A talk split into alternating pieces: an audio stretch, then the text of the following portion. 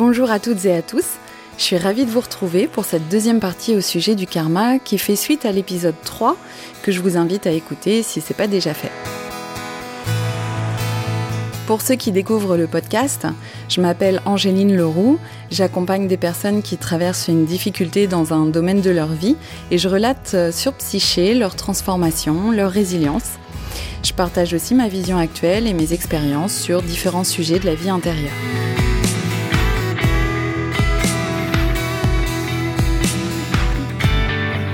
Aujourd'hui, je vais vous raconter encore des péripéties que je trouve étonnantes et que je ne m'explique pas rationnellement. Bon, et en même temps, ça me plaît bien de ne pas chercher à tout comprendre non plus. Hein. Donc, euh, je vous ai parlé de Marilyn, cette thérapeute qui lit dans les vies dites antérieures, que moi j'appelle plutôt des vies simultanées. Mais ça, je vous en reparlerai dans la partie 3 de cette mini-série sur le karma. Je suis retournée voir Marilyn euh, lors d'une deuxième séance et là c'était lorsque je commençais mon activité de thérapeute. Je faisais des consultations qui se passaient très bien. Cela dit, je sentais une peur en moi assez inexplicable. Il me semblait que je pouvais aller beaucoup plus loin dans les séances, mais que quelque chose euh, m'en empêchait, me retenait, et je ne savais pas du tout ce que c'était.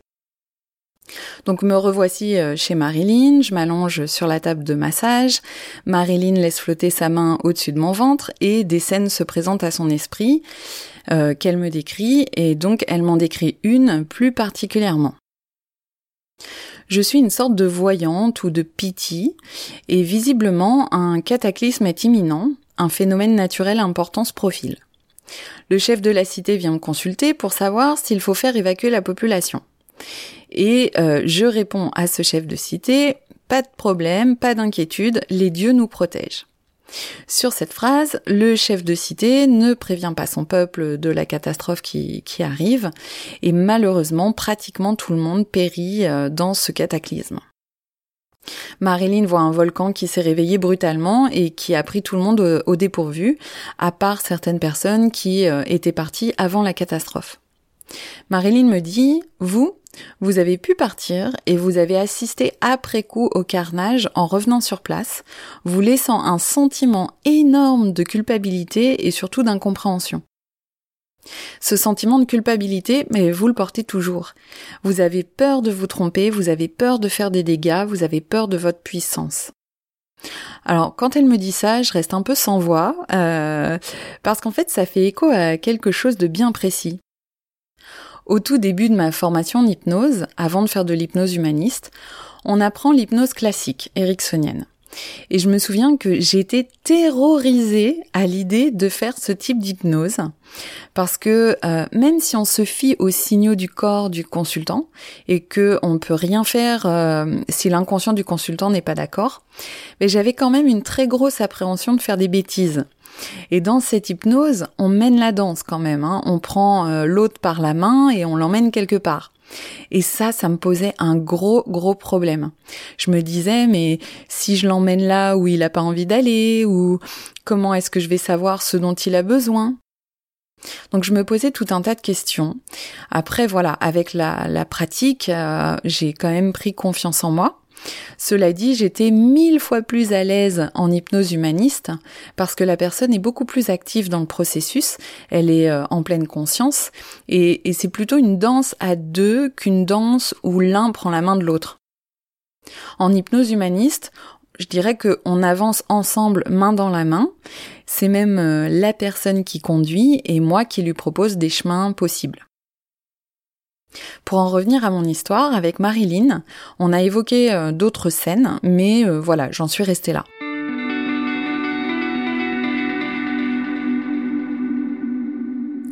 Quelque temps plus tard, je vais consulter une kinésiologue. Là, c'était un moment où j'apprenais moi-même la kinésiologie et j'aime toujours bien recevoir les techniques avant de les apprendre. Donc, euh, lors de cette séance, elle me parle de pardon. Elle me dit que c'est lié à du karmique, elle me parle d'une catastrophe dont je me sens toujours responsable, elle me parle de Pompéi.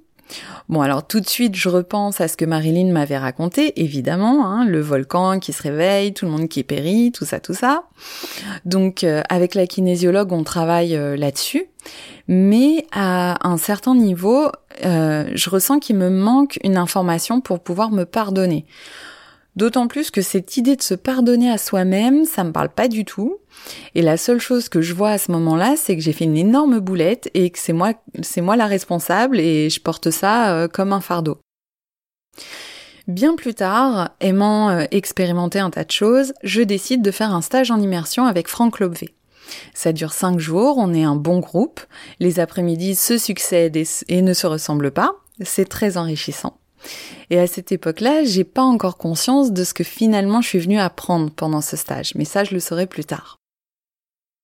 Un après-midi, Franck fait le tour de chaque personne présente et donne à chacun des informations. Sauf moi. Donc il passe d'une personne à l'autre, mais moi, il me zappe. Bon. Suite à quoi, euh, il dit, euh, bon, on fait une pause, on reprend dans un quart d'heure. Donc là, tout le monde sort de la salle et moi, je reste assise, un peu déçue, un peu confuse. Euh, Franck me voit, il me fait signe de s'approcher de lui, il me prend dans ses bras. Et dans mon oreille, il me dit, il va y avoir une catastrophe. Le chef de la cité vient de voir pour savoir quoi faire. Et toi, tu lui dis, le ciel nous protège. Sauf que tout le monde meurt. Et là, je m'effondre en larmes dans les bras de Franck, je suis bouleversée, je suis complètement surprise qu'il perçoive cette histoire et en même temps, je suis dans une sorte d'incompréhension parce que je sais pas quoi en faire. Je sors donc euh, de cette immersion avec Franck un peu troublée, mais n'ayant toujours pas résolu cette fameuse histoire de culpabilité. Tout devient clair lorsque je fais euh, pendant un an le cursus avec Grégory Mutombo. Donc Grégory nous parle de différentes notions et on alterne entre théorie et pratique. Un jour, il nous propose une pratique avec une personne tirée au sort. Je suis donc avec Odile et je ne sais plus trop comment. J'en viens à lui raconter l'histoire de la catastrophe, de ma culpabilité, etc. Sans savoir bien sûr que ce que je suis en train de lui raconter va l'impacter elle-même plus tard. De mon côté, c'est seulement bien après le cursus avec Grégory que j'ai un tilt. En fait, je comprends la notion de responsabilité et de pouvoir personnel. Je vois finalement que dans cette histoire, le peuple donne son pouvoir au chef de la cité, le chef de la cité donne son pouvoir à la voyante, et la voyante donne son pouvoir à Dieu. En somme, personne ne prend sa responsabilité. Le jour où j'ai cette prise de conscience, ma culpabilité s'envole comme par magie. Je n'avais pas vu en fait que la voyante n'était pas la seule responsable dans l'histoire. C'est pas parce que le chef de la cité dit à la population de ne pas s'en faire qu'on ne peut pas par ailleurs décider de quitter les lieux par mesure de précaution par exemple. Et puis, ce n'est pas parce que la voyante dit au chef de la cité que les dieux les protègent qu'il ne faut pas pour autant prévenir la population d'un danger imminent. Et puis, ce n'est pas parce que Dieu nous protège qu'on doit rester passif et les mains dans les poches. Tout le monde, en fait, a sa part dans cette aventure. Et non, je ne porte pas la misère du monde sur mes petites épaules de voyante. Ça, c'est quand même se donner euh, bien trop de pouvoir, justement. D'ailleurs, à ce propos, la culpabilité pointe souvent cet aspect-là. C'est-à-dire que lorsqu'on prend plus que sa part sur son dos, qu'on ne voit pas la part de l'autre, souvent on ressent de la culpabilité. Or, prendre la part de responsabilité de l'autre sur son dos, c'est s'attribuer un pouvoir qu'on n'a pas. Et c'est aussi se mettre dans une posture euh, vraiment inconfortable parce qu'on n'a pas le pouvoir de, diriger l'autre ou de faire à la place de l'autre. Je comprends alors qu'une erreur, que le fait de se tromper, ça peut être considéré de deux façons différentes. Soit on s'accable on s'en veut et on fait pas du tout avancer le schmilblick, soit on se sert de cette expérience pour en tirer un apprentissage pour ne plus refaire la même erreur. Exactement comme un enfant qui prend le biscuit dans ses petites mains. Au début, il l'écrase parce qu'il n'a pas encore la maîtrise, mais c'est le fait d'écraser le biscuit qui lui permet de prendre euh, peu à peu conscience de la force qu'il faut pour le tenir euh, adroitement. C'est ainsi qu'un processus d'apprentissage se fait. Ça se fait toujours par essai et erreur. Alors évidemment, ce que je vous dis là, c'est une évidence. On le sait qu'une erreur, c'est pas une faute, mais euh, plutôt un tremplin pour apprendre. Mais comment l'appliquer? À mon avis, tant qu'il nous manque une information, il est difficile de pas s'en vouloir.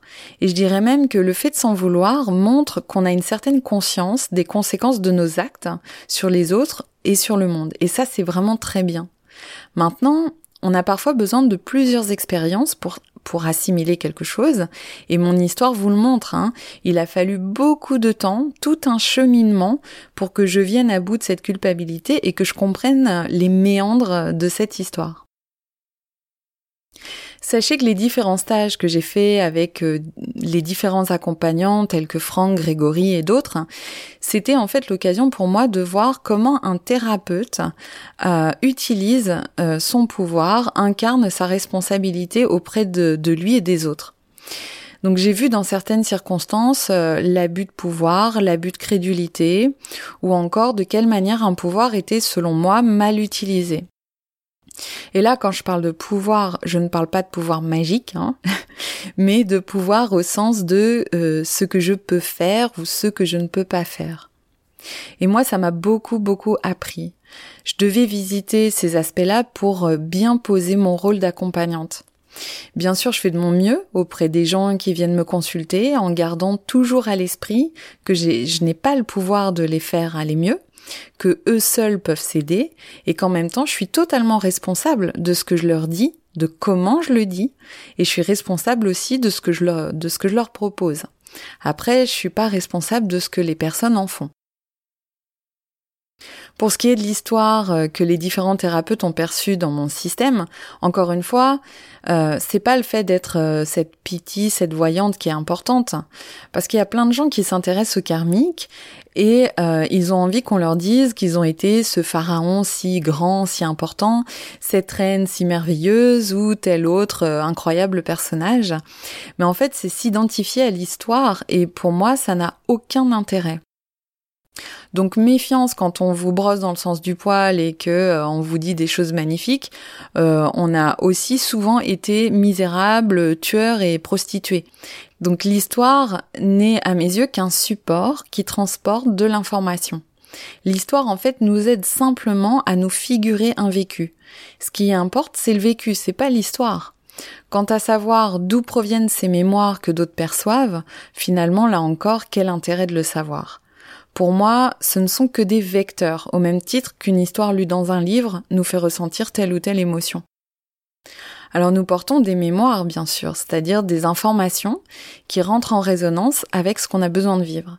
Si j'ai besoin d'expérimenter le pouvoir, la puissance, je vais sans doute avoir des parents qui vont abuser de leur autorité ou au contraire être totalement laxistes avec moi. Je vais peut-être euh, naître dans un pays ou à une époque de révolution collective. Je vais vivre des expériences autour de cette question pour en faire le tour. Le but, c'est quoi? Eh bien, c'est de vivre, tout simplement. Et pour vivre, on a besoin de contraste. C'est comme avec un piano. Votre mélodie, elle ressemblerait à quoi si euh, il n'y avait aucun silence, aucune note grave, aucune note intermédiaire?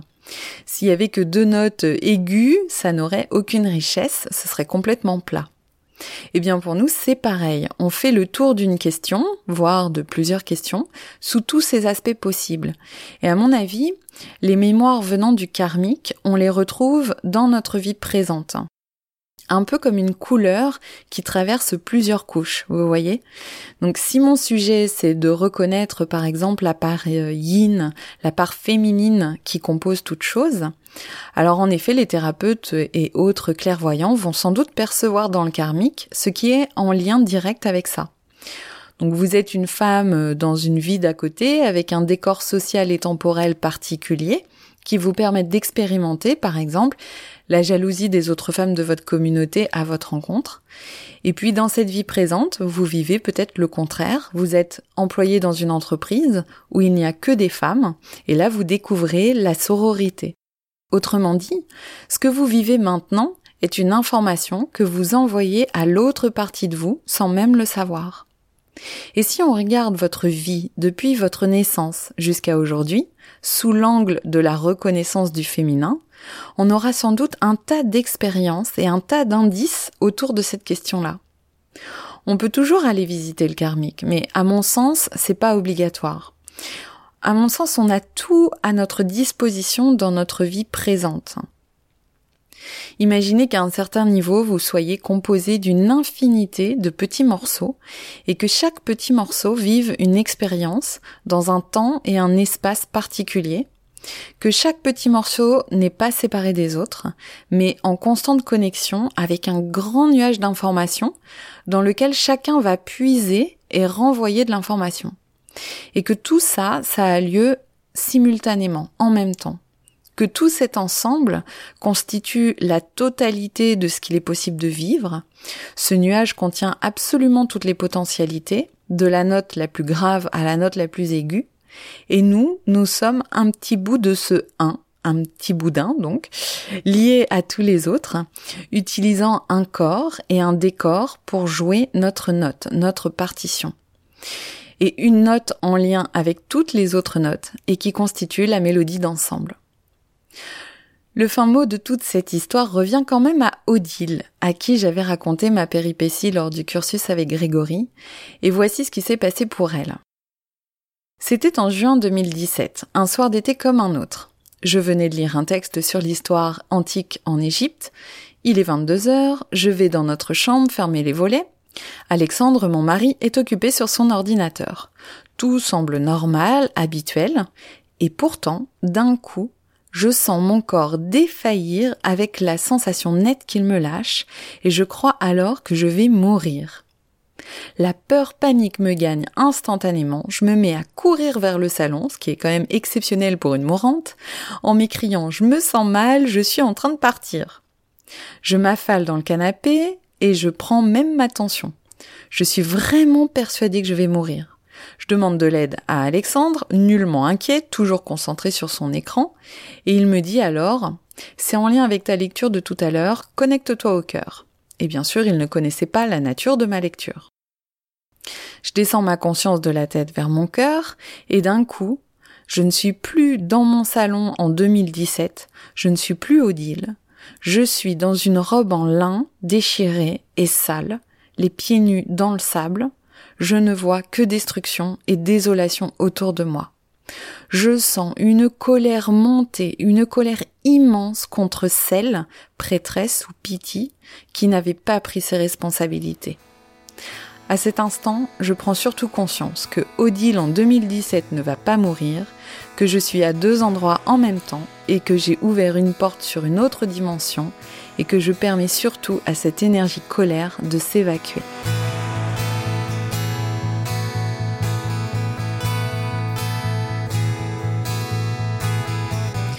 Si cet épisode fait écho à une histoire que vous avez vécue, je vous invite à m'en faire part sur la page Facebook de Psyché, sur la chaîne YouTube, sur Podcastix ou sur mon compte Instagram.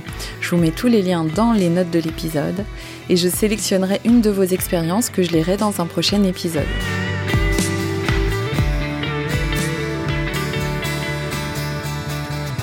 Je vous dis à très bientôt pour la troisième partie consacrée au karma.